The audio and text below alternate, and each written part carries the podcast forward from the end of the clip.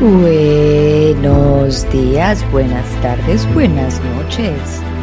Reciban un saludo global para todas las personas del planeta, incluyendo a los extraterrestres. ¿Cómo están todos ustedes? Y bienvenidos a Unbreakable Life with Glory, de Bilingual Podcast, donde hablamos de depresión, ansiedad, estrés postraumático, el PTSD, holísticamente, naturalmente, para que te sientas mejor.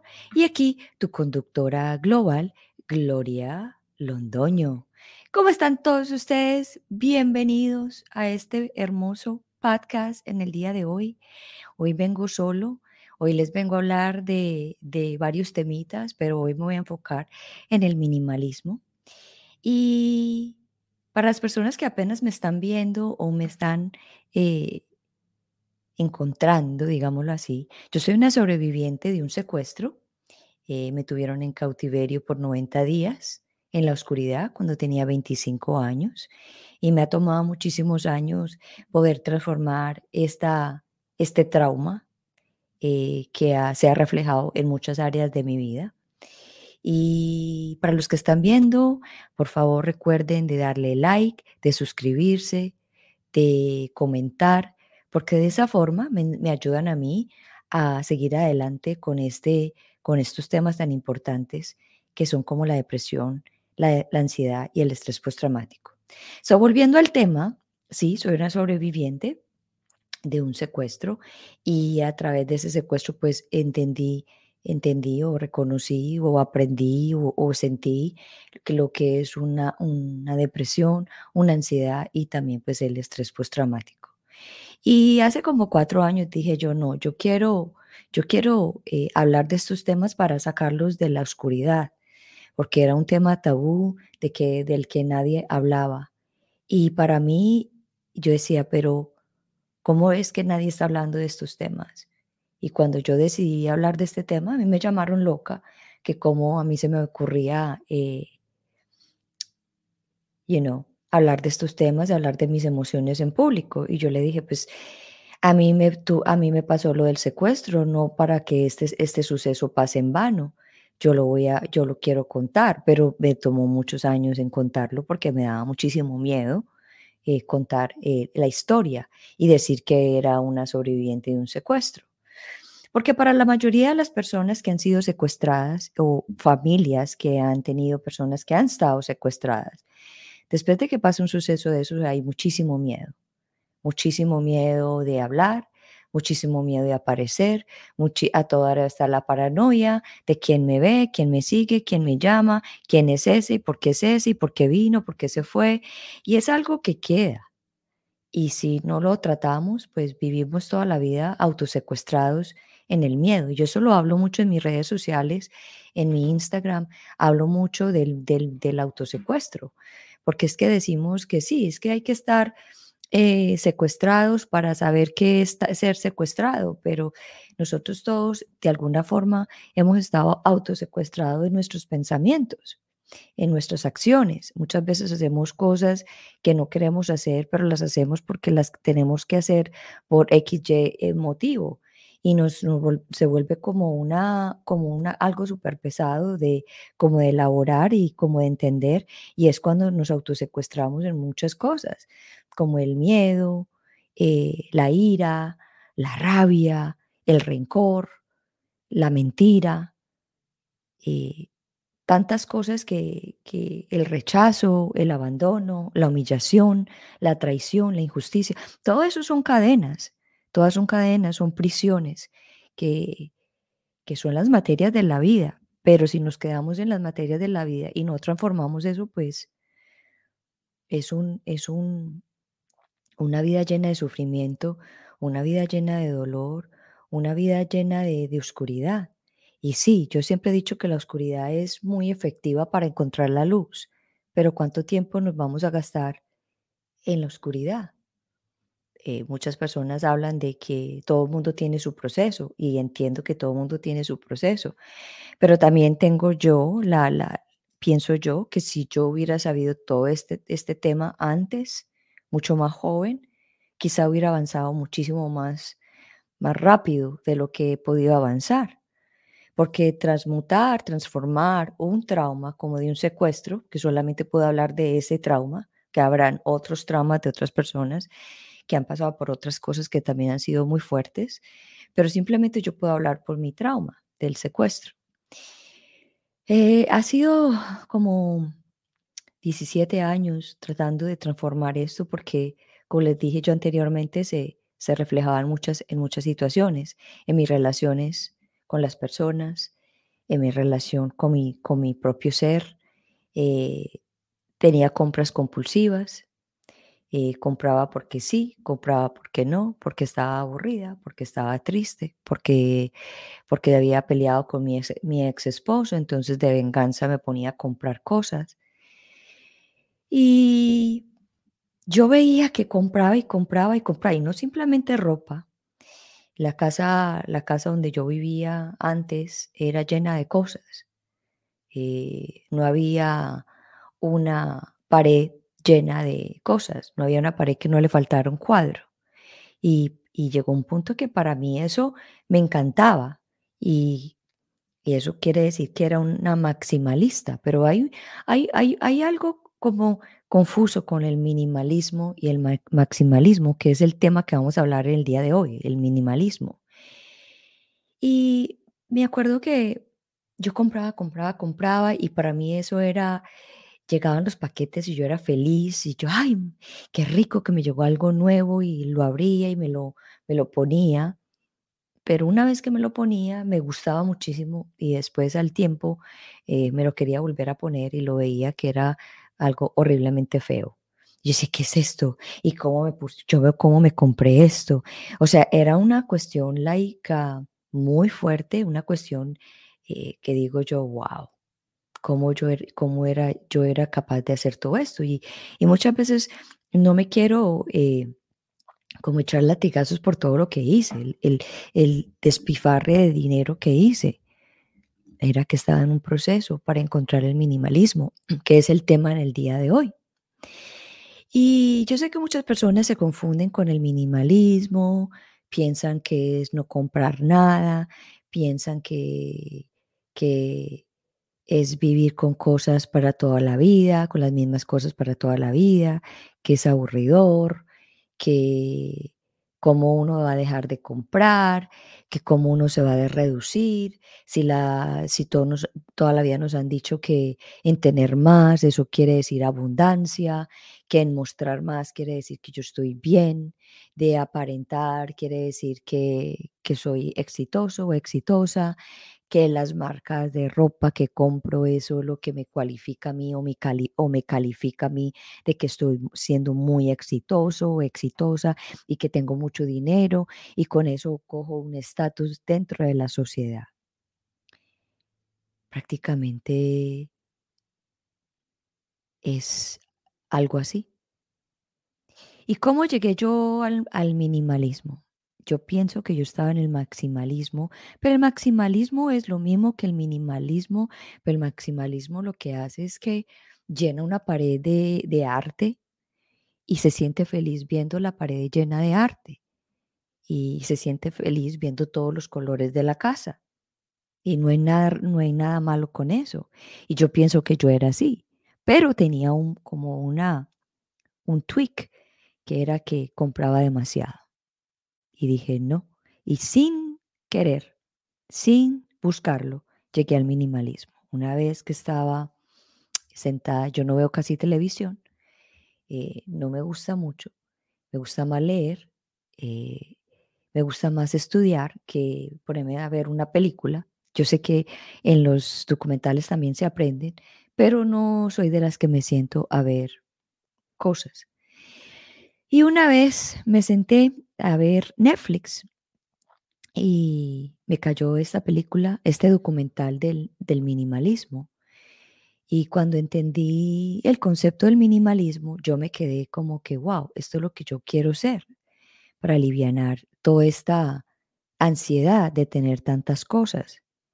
Y como yo siempre hago mi tarea de contarles a ustedes las cosas, como lo que dice Google, Google dice que el, minimalismo se refiere a todo aquello que es reducido a lo esencial, despojando elementos que no son de gran utilidad. Que esto, esto no significa que se deba vivir sin nada, tampoco tener o hacer muchas cosas, sino lograr un, equilibrio en nuestras vidas y concentrarnos en lo más importante. El minimalismo se caracteriza en el uso de una cantidad mínima de colores, texturas y elementos para evocar un mensaje. También se trata una apariencia, una apariencia y nivel de vida simple y prácticas de estilo de vida básicas pero significativas.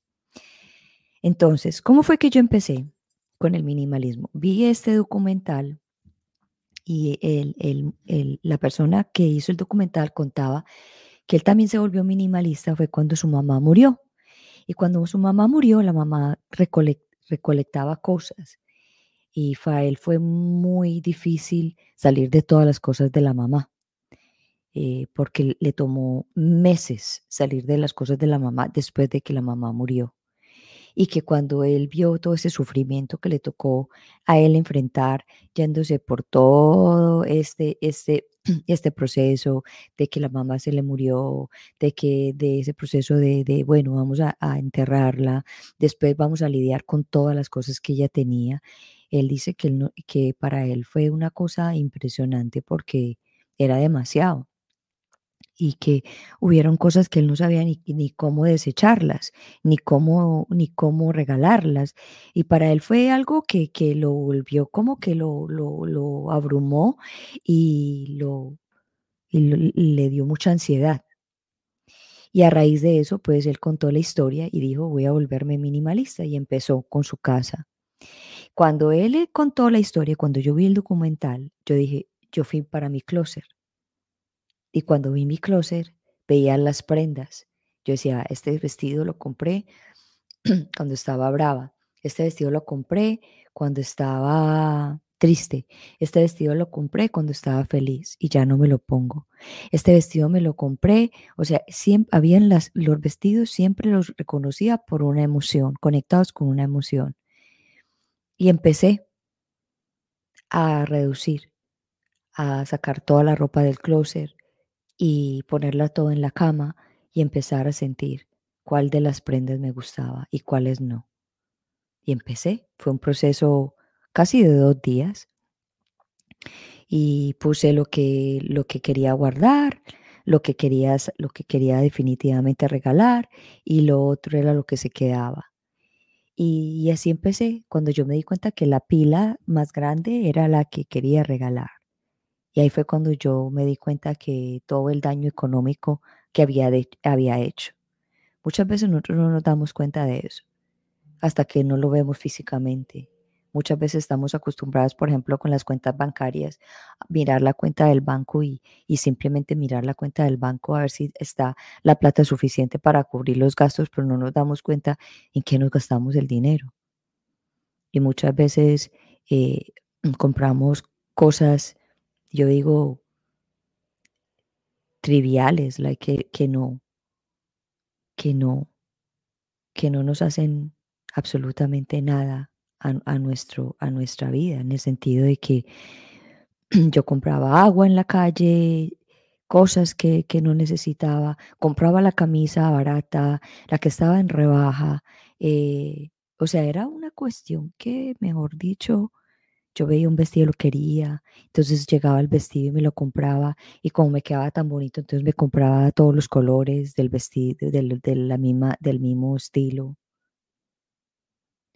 Y no, y no me fijaba, no me estaba dando cuenta. Cuando yo reduje el, el closet, regalé, me puse en la tarea de contar entre prendas de, ropa, de, zapatos, de, calzones, de brasieres, de inclusive de, anillos, cadenas, cositas que yo no me ponía.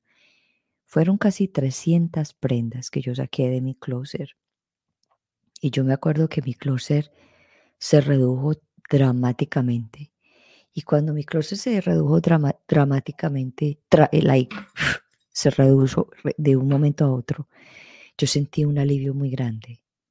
Y yo, wow, ¿qué es esto? y me puse a llorar, porque para mí era como que, ¿qué he hecho yo todo esto? ¿Por qué estoy haciendo todo esto? ¿Por qué hice todo esto? Pero también era que traía un trauma que no había elaborado o que ya había elaborado algunas partes del trauma, pero no completamente, porque cuando uno tiene un trauma muy grande o le ha pasado un trauma muy grande, eso tiene layers, tiene pedazos, tiene sus partes que se tienen que ir sanando poco a poco. Y cuando hice esto, empecé, después que terminé con los closer, fui a la cocina. Tenía tres vajillas, tenía vasos y platos y cosas, un montón que ya tenían hasta polvo que no usaba. Y empecé a reducir, a reducir, a reducir, a reducir. Y, em, empezó que la, la casa a sentirse como más liviana. Empecé, bajé todos los, todos los cuadros de todas las paredes de mi casa y la dejé en limpio. Por, me acuerdo que fue como por un mes. Puse todos los cuadros en, en el garaje y dije, voy a dejar la casa así. Y al mes fui, fui, fui al garaje y empecé a poner los cuadros que a mí me hacían feliz, los que a mí me gustaban.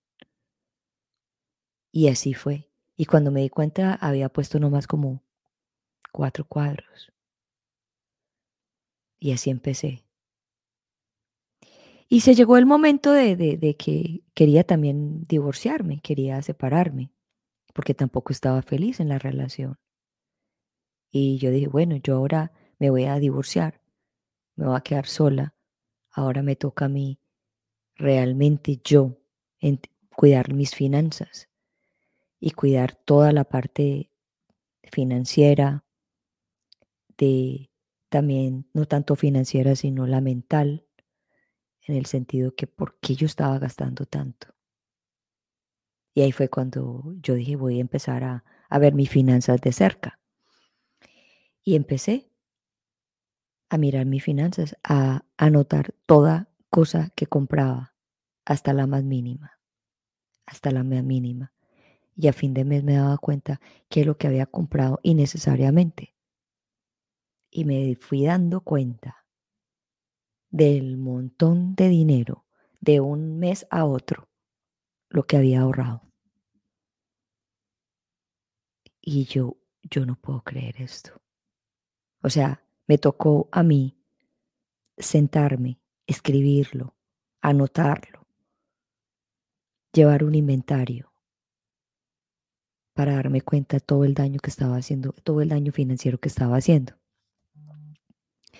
Y empezó esto como a crecer en mí crecer en mí, de comprar solamente las cremas que voy a usar para mi cara, porque antes era que compraba una crema, me la echaba y salía otra, ay, yo voy a comprar esa, a ver cómo, y todavía ni siquiera había terminado la otra, lo mismo con los jabones, lo mismo con los champús, lo mismo con, con los perfumes, lo mismo, era tener, tener, tener, tener, tener, tener, yo quiero tener, pero también veía que eso lo había visto también de mi abuela paterna mi abuela paterna, eso tenía, eso llegaban cajas y cajas y cajas y cajas y cajas de ropa. No les miento. Y cuando mi abuela murió, mi papá también tuvo problema en deshacerse de todas las cosas que ella tenía. Mi papá dice que casi se enloquece eh, de, de ver tanto, tanto, tanto, tanto. Entre carteras, zapatos, bolsas de, cosas y llena de cosas y tenía un locker, un locker, tenía un, un storage lleno de cosas. Y, y esto para, para mí, escuchar todo esto, yo decía, no, güey, yo cuando, me, cuando yo me vaya de este mundo, yo quiero dejar, dejar todo muy liviano para todo el mundo. Yo simplemente quiero, vine aquí a hacer un trabajo, una misión, a laborar y no a, llenarme de cosas que a la final, el día que yo me vaya, no me llevo absolutamente nada. Entonces quiero disfrutar lo que tengo, lo, lo, que, lo que me gusta y, y no llenarme de cosas. Y me acuerdo que eso me creó a mí, me paró mucho la ansiedad. No estoy diciendo que la ansiedad eh, no, no está, la ansiedad ha estado siempre, la ansiedad se necesita para muchas cosas, pero esa ansiedad de preocupación se me fue calmando más y más y más cuando cogí las riendas de mis finanzas, cuando empecé de nuevo a purgar mi closet, a quedarme con lo que realmente yo me pongo y con lo que realmente a mí me gusta. Porque también era de las que yo me ponía una camisa o un vestido y no me lo volvía a poner porque la gente me lo iba a ver otra vez y la gente que iba a pensar que yo estaba repitiendo ropa. Que wow, cómo esta persona repite ropa. Wow. Y tenía un concepto que, ay, es que, y están dando en este carro y con esa ropa. Pero esas eran mis creencias. Eso era lo que a mí me habían inculcado creciendo en la sociedad en que yo me crecí, en Colombia. Una sociedad donde hay mucha gente donde aparenta mucho, les gusta aparentar, les gustan las marcas, porque las marcas es las que te hacen dar un estatus.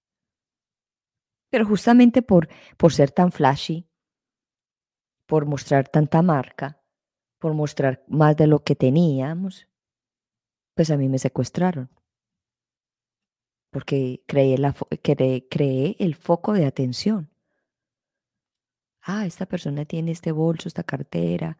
Ah, porque casi siempre, y puede ser que sea una réplica, casi siempre las personas creen que lo que ven es, es verdadero. Y dije, no,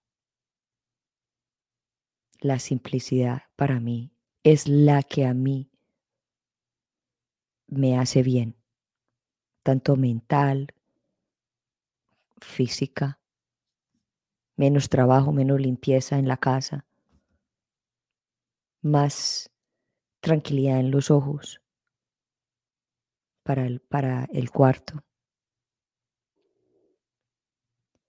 Yo, por ejemplo, donde duermo, yo no tengo televisor y tengo muy pocas cosas porque ese es el lugar donde quiero descansar.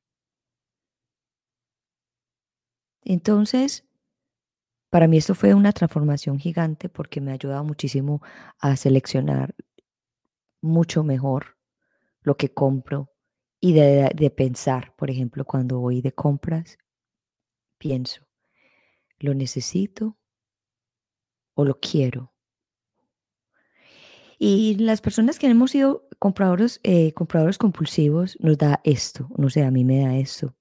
Like, lo tengo que comprar ya, porque entonces no lo voy a encontrar, porque otra persona lo va a comprar, entonces si no lo compro ya no lo voy a ver, entonces mejor está ahorita en promoción, entonces si, si está en promoción pues no lo vuelvo a comprar, o sea, y, y, y se mete uno unos cuentos, unas historias al, alma, al, al, ego, que lo sale uno, sale uno comprándolo. Y cuando lo compra uno, yes, lo compré.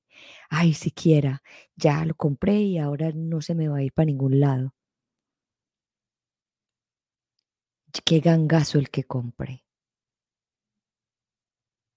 Eso es lo que siempre digo yo, ay, qué gangazo el que compré. Wow, estaba en promoción. Por ejemplo, una vez me pasó con un vestido que era un vestido carísimo y, y lo compré en rebaja y yo toda contenta porque había comprado un vestido en rebaja y like, wow, esa marca y en rebaja, ta, ta, ta, y decía muy claro en el papel que no se aceptaban devoluciones. Claro, llegó el vestido, yo feliz porque había comprado un gangazo y el vestido estaba malo. O sea, no le, no le funcionaba algo el vestido. ¿Y qué toca ahí? Aguantárselo, regalarlo o, o mandarlo a arreglar. Aquí en Estados Unidos sale más caro mandar a arreglar que comprar. Aquí una arreglada, un corte de unos, de, uno, de unos pantalones son 30 dólares. Y un arreglo de un vestido te cuesta casi 80, 100 lo que cuesta quizá muchas veces más que el vestido, Entonces, ¿qué hace uno? Pues lo deja, lo regala a alguien que de pronto sí quiere arreglarlo. O se queda esa prenda ahí. Y uno ve que sí, que estuvo en rebaja, de uy, sí, rebaja, pero se perdió la plata de esa rebaja, el dinero de esa rebaja. Entonces muchas veces nosotros nos dejamos convencer de todas estas rebajas, que a la hora de la verdad es lo único que nos hace ser adictos al consumismo. Y yo no estoy en contra de, de comprar, simplemente que ahora compro mucho más consciente de del material que estoy usando, de cómo lo tengo que lavar, porque yo quiero que esa prenda me dura por un buen tiempo. Y si es de alta calidad, pues la prenda va a durar mucho más años. Y uno puede ir guardando sus piezas. Porque yo tenía el concepto antes de que yo compraba ropa y que, ay, no, yo compro esto y la regalo en cuando ya me cansé de ella. Y el concepto del minimalismo y comprar piezas de alta calidad ¿sí? Y tener piezas que son neutrales, piezas que, que, nunca van a pasar de moda, no como la moda rápida que hay, que los, los colores neones, eh, de muy muchos brillantes y todo eso, eso, eso pasa rápido. Entonces, el minimalismo te enseña que, que si tú te vas por los colores neutrales, tú te vas tú no vas a tener que gastar mucho dinero en comprar a toda hora cosas. Y que muchas veces, o la mayoría de las veces, las personas no se dan cuenta de lo que uno tiene puesto. Sí, te verán en el momento. Pero si tú te pones esa misma prenda en 15 días, un mes, un año, la gente no se va a recordar de, la, de esa prenda. Quizá una persona que sea una persona muy fijada en todas esas cosas y a lo mejor pues hará una crítica. Pero no todo el mundo es así. Y si hacen la crítica, ¿qué importa?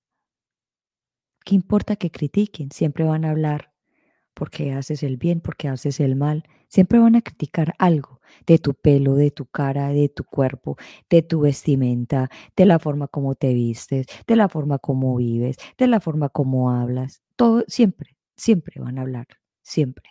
Entonces eso es inevitable, como decir, ok, yo yo no voy a, a, yo no voy a, yo voy a dejar de hacer esto porque la gente va a hablar. No. Entonces, uno con el minimalismo se va despejando de muchas cosas. Se va despejando del, perdón, acá, un pelito. Se va despejando uno del qué dirán. Me está molestando aquí un pelito. del qué dirán. Eh, está molestando algo. A ver. Estamos en vivo y está molestando bastante. There you.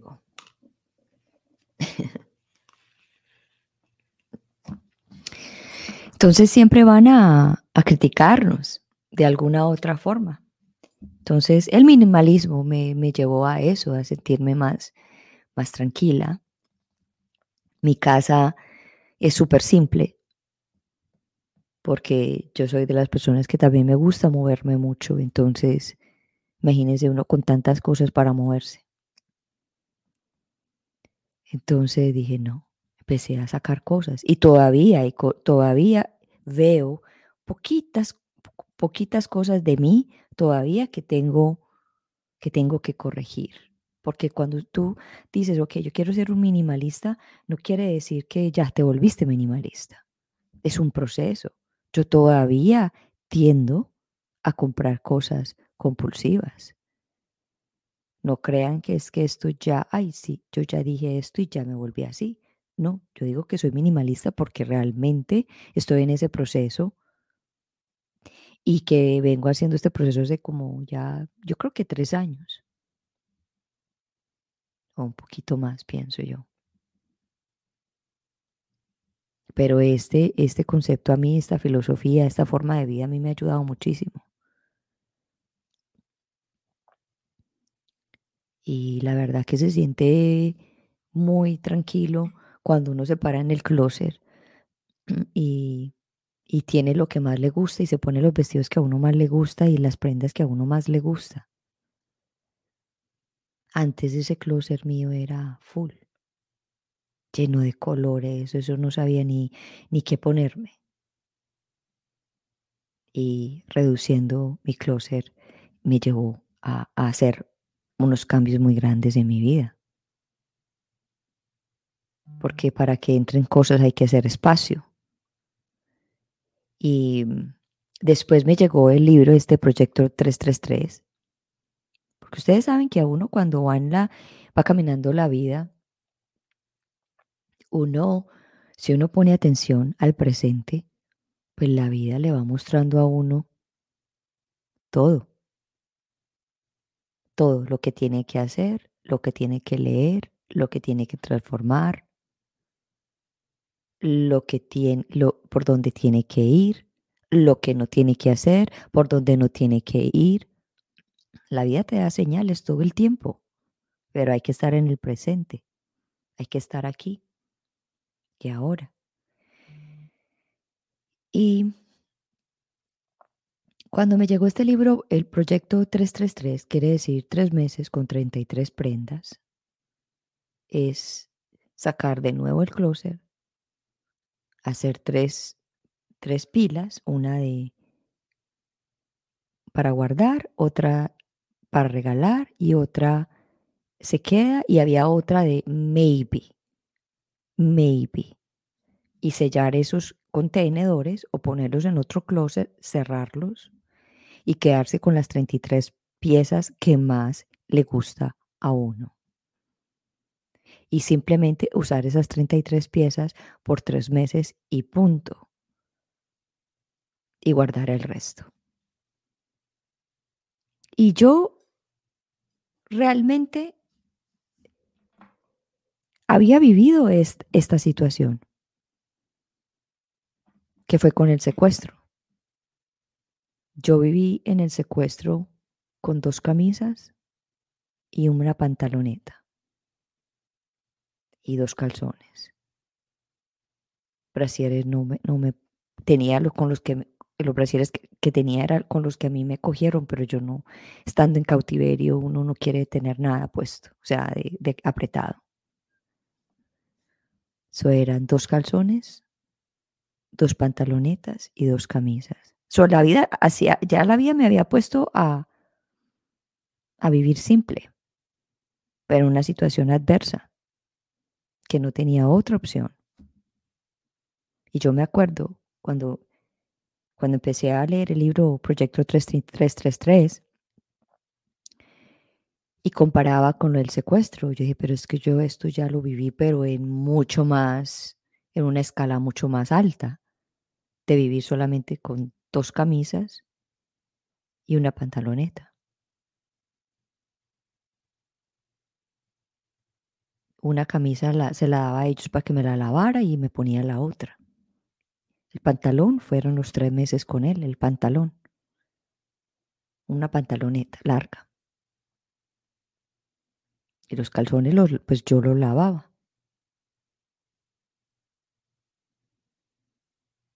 Sin, sin cremas para la cara,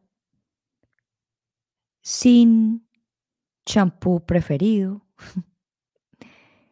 el jabón de todos los que se bañaban en, esa, en ese momento con lo que, con lo que había. Mas, sin embargo, así mismo sobreviví. Y yo me acuerdo que en, en ese momento a mí no me importaba lo que tenía puesto. Lo que a mí me interesaba era salir viva.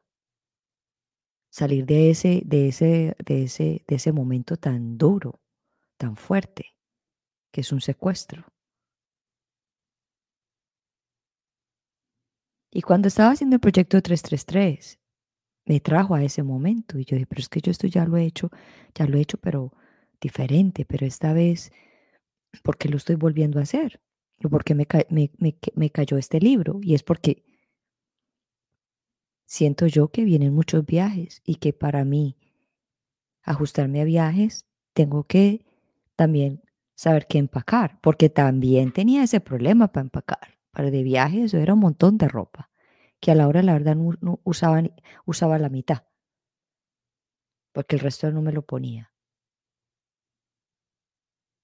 Y ahora que voy de viaje, también estoy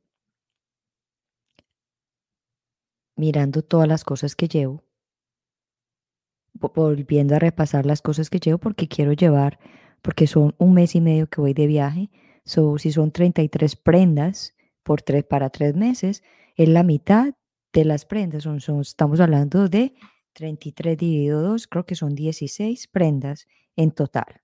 Voy a hacer la cuenta porque yo matemáticamente no soy muy, muy diestra en mi mente. Son 33 dividido 2. 16.5, o sea, 17 prendas. En el libro dice que uno no tiene que ser exacto. Puede ser 20 prendas, pueden ser menos, pueden ser más, que todo es, depende como uno se acostumbre, depende como uno se sienta. Porque este proceso no es de que, que el libro dice proyecto 333 y que son tres meses con 33 prendas. Si usted realmente lo quiere lograr, lo hace tal cual. Y tiene ese impulso de decir, ok, yo sí lo voy a hacer, lo quiero hacer, lo hace tal cual. En el caso mío, lo estoy tratando de hacer tal cual, pero me está costando. Porque hay los zapatos para esto, los zapatos para acá, los zapatos para acá, los zapatos para esto. Y, que si, y si de pronto me invitan para allí, entonces, ¿qué zapato me pongo? O sea, nada. Yo me tengo que poner en la mente de que lo que llevo es. Y si me invitan a algún lado, pues me iré con lo que tengo puesto o con lo que traje, punto. Pero nosotros nos metemos en ese rollo del que dirán de que ya este vestido me, con este vestido me ya me vieron con esta camisa ya me vieron. El otro día en mi Instagram, en mi Instagram Gloria Londono eh, puse un post. Esta camisa, tengo una camisa negra que la compré y me encantó. Me encanta cómo se me ve. Es súper linda, súper delicada. La tengo que cuidar mucho porque el material pues no es el, el, el mejor de los mejores, pero es un material muy fresco para, eh, para donde yo vivo y si yo cuido ese material, pues se va a ver como, desde se va a ver igual desde el momento que yo lo compré. Y eso es lo que pasa, que muchas veces la ropa en nosotros la, la, maltratamos, la lavamos como nos da la gana, la metemos todas con, metemos toda la ropa en un montón de colores o la lavamos un montón, eh, en un, con un montón de ropa que lo que estamos haciendo es dañando la ropa. Entonces, claro, cuando nos vamos a poner la ropa que, que recién compramos y que la lavamos, pues se ve feísima, porque nosotros, nosotros mismos dañamos esa prenda lavándola de una forma que no, que no es. Pero nosotros muchas veces por la pereza, porque no hay tiempo, por la carrera, porque por muchas razones, que son válidas todas, dañamos nuestra ropa. Entonces, claro, cuando nos vemos la ropa, de, ay, no es que estoy, como está de fea ya, ya no me la quiero poner. Eso me pasaba a mí. Yo tenía, yo tengo acá eh, una lavadora gigante y, yo echaba todo ahí, pa, pa, pa, pa, pa. Y no me importaba que si la ropa se dañaba o no, no me importaba, porque no tenía amor por las cosas que había comprado. No tenía conciencia por las cosas que había comprado.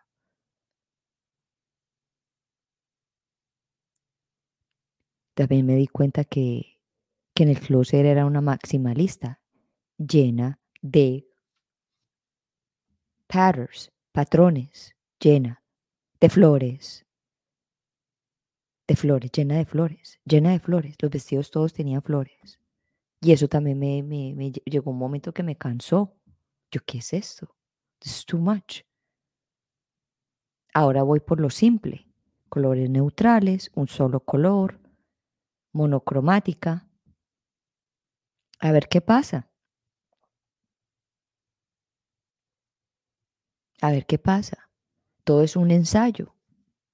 Quizá hoy te diga, sí, hoy, hoy soy minimalista y mañana puedo decir soy maximalista o estoy en el medio, pero sigo con la conciencia de comprar las cosas porque me gustan, porque las quiero, porque las voy a cuidar, porque las voy a, honrar y no es un, un algo más para acumular otra cosa más porque emocionalmente quiero acumular.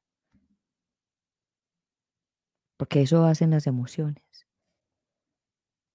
Tenemos que fugar las emociones de alguna forma, ¿cierto? Entonces, algunas personas fugan las emociones comprando, compras compulsivas, lo que tenía yo. mi mamá y, y, mis, y mis hijas y mis hermanos se burlan mucho de mí, que pues que vea la minimalista. Y lógicamente, claro que se tienen que burlar porque pues la fama de ser una mujer que compraba demasiado cosas.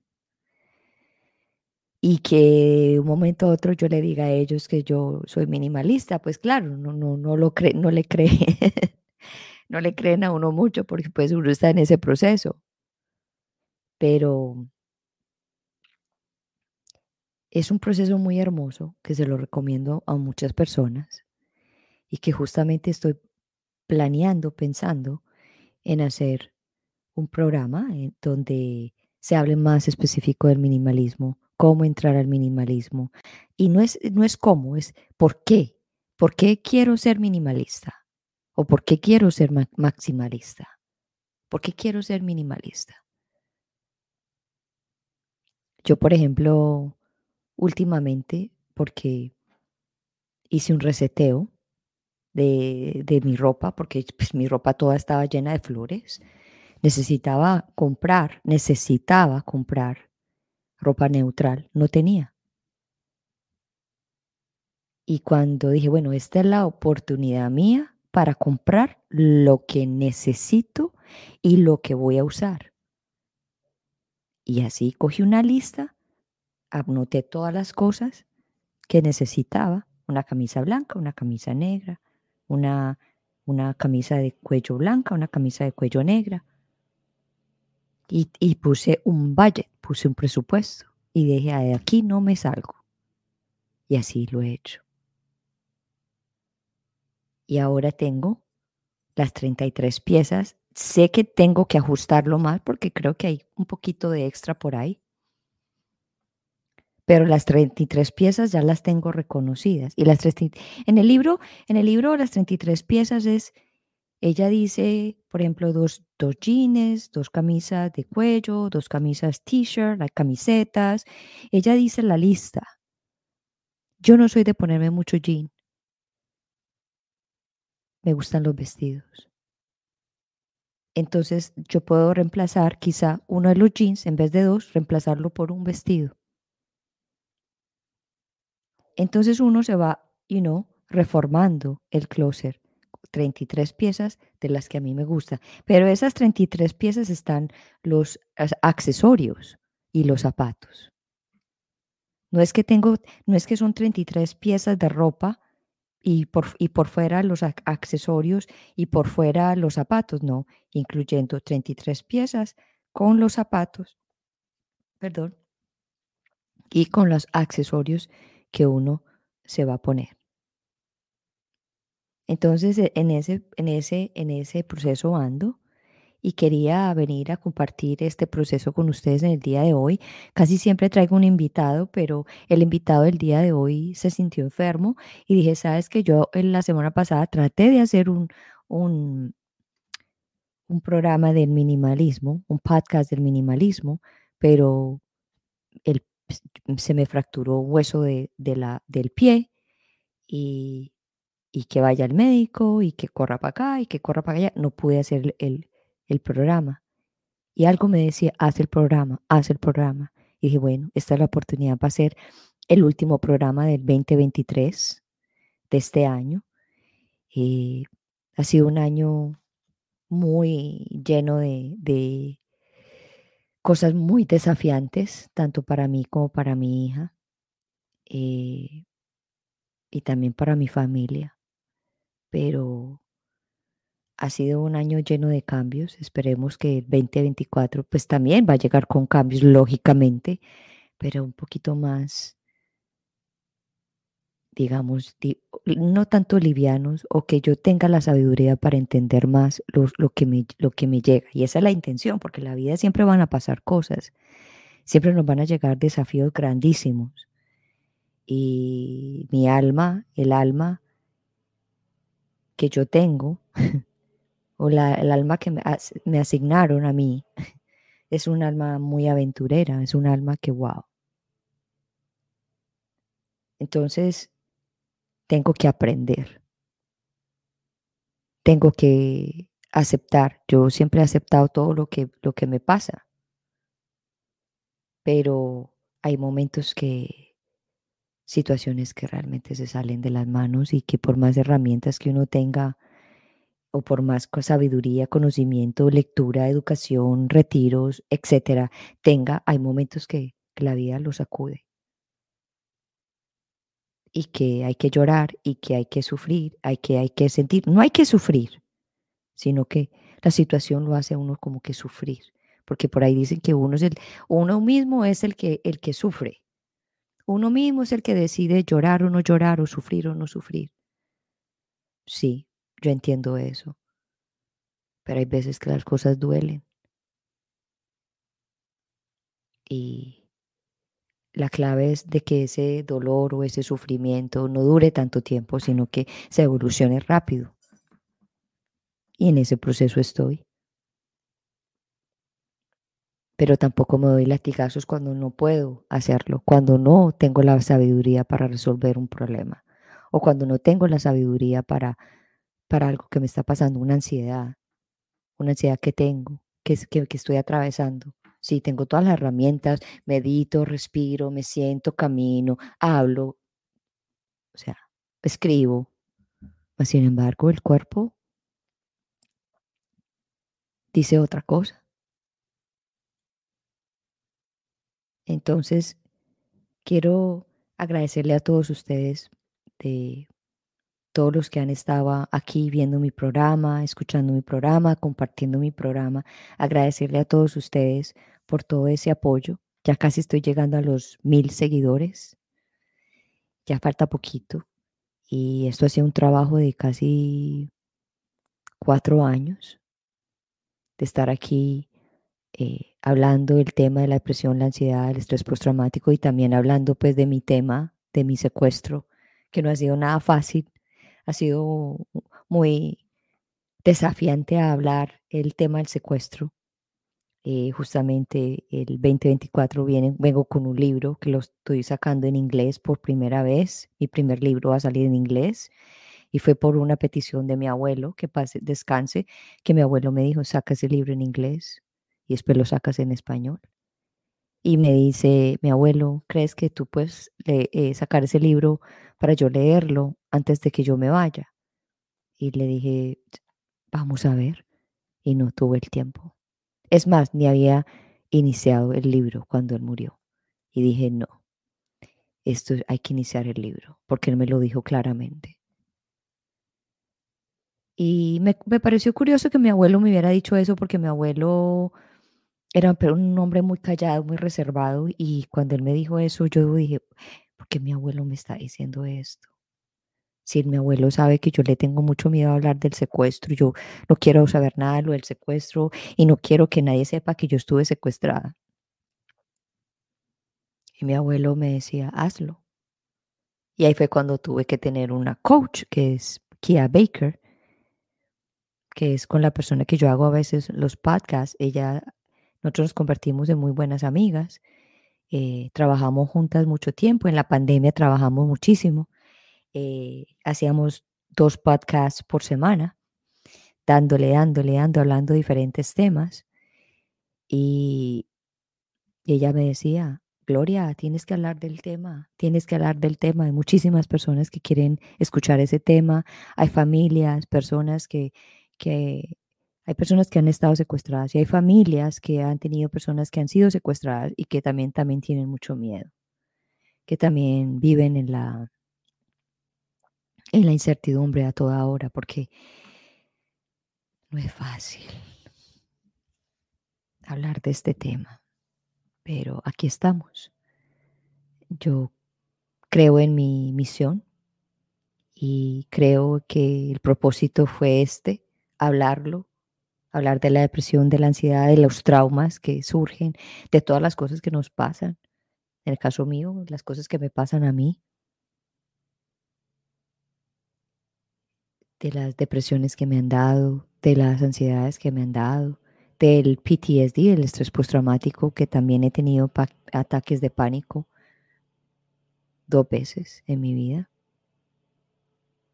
Y los ataques de pánico vienen sin, sin, uno, sin uno buscarlos, porque está engranado ese miedo, ese pánico adentro de uno.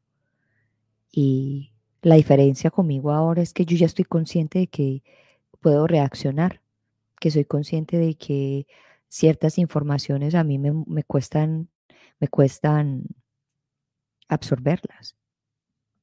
El otro día vi, un post de alguien que habló de los secuestros, de la violencia, de todo lo que está pasando en el mundo. Y yo dije, yo, y lo tuve que pasar, no lo tuve que cambiar, porque no quería escuchar eso. Y no es que yo esté, esté reinyectando o reinyectando eso de que no quiero saber de eso, no. Simplemente ese no es mi mundo. Yo estoy trabajando en el mundo de tratar de superar mis miedos y que, y que yo no voy a vivir una vida llena de miedos.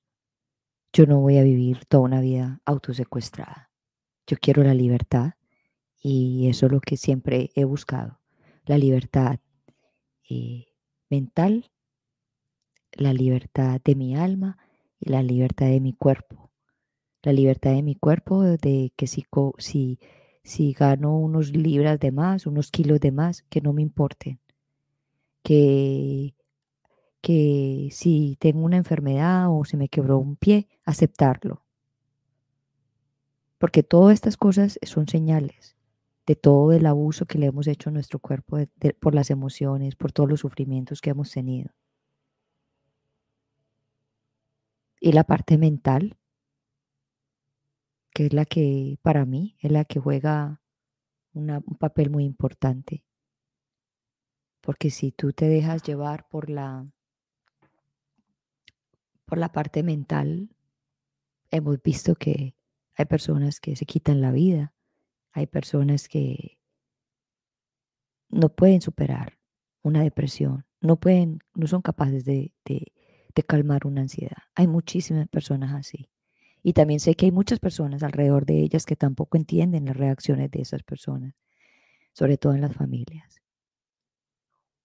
Hay familias enteras que no entienden que es una depresión, que no entienden que es una ansiedad, y que están quizás viviendo con una persona así y no, la han podido entender y lo único que han hecho es criticar a esa persona porque no saben, no tienen la educación, no tienen el conocimiento.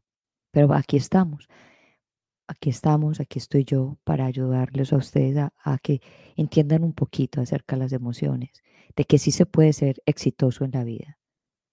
Yo soy exitosa y me siento exitosa soy una mujer abundante en el sentido de que, de que me siento feliz. Ese es mi éxito. ¿Cuál es el éxito más grande? De estar feliz.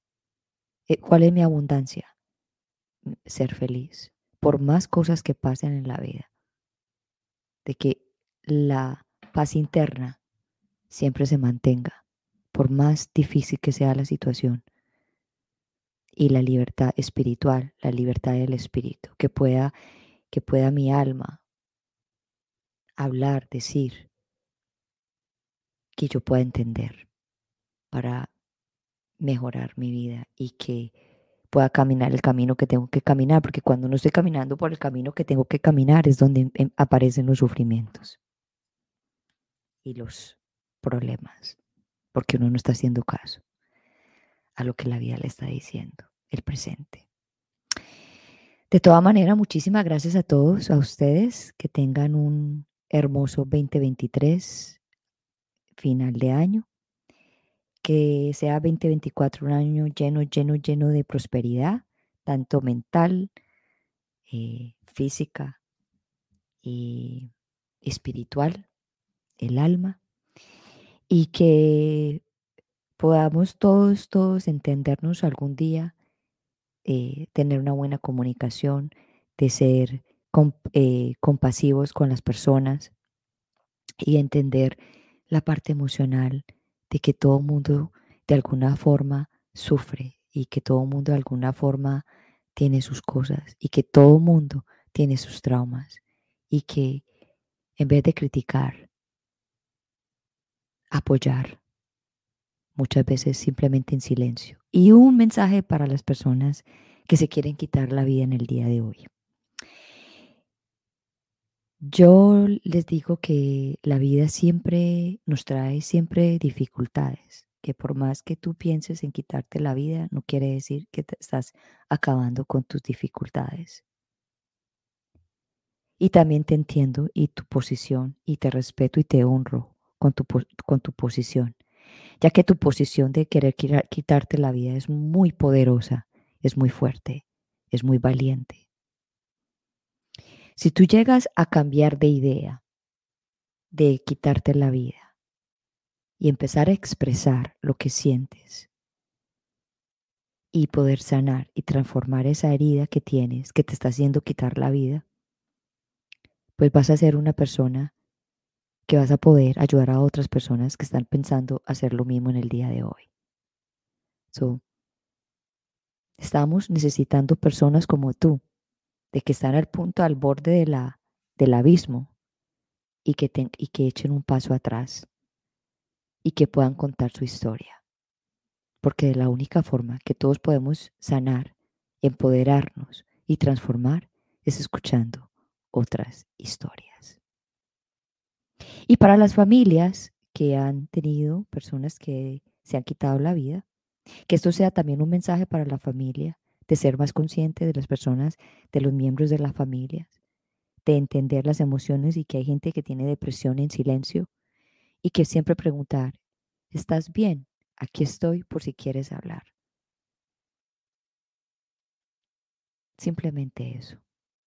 De todas maneras, muchísimas gracias por estar en un Breakable Life with Glory de Bilingual Podcast, donde hablamos de depresión, ansiedad, estrés postraumático, holísticamente naturalmente para que te sientas mejor. Aquí tu conductora global, Gloria Londoño, oficialmente. Gracias a todos y nos vemos el próximo año. Y recuerden siempre que los quiero mucho y recuerden que no hay nada más hermoso que la vida y poderla navegar de una forma más tranquila y con una libertad plena. Hablamos. Chao, chao. Recuerden de suscribirse.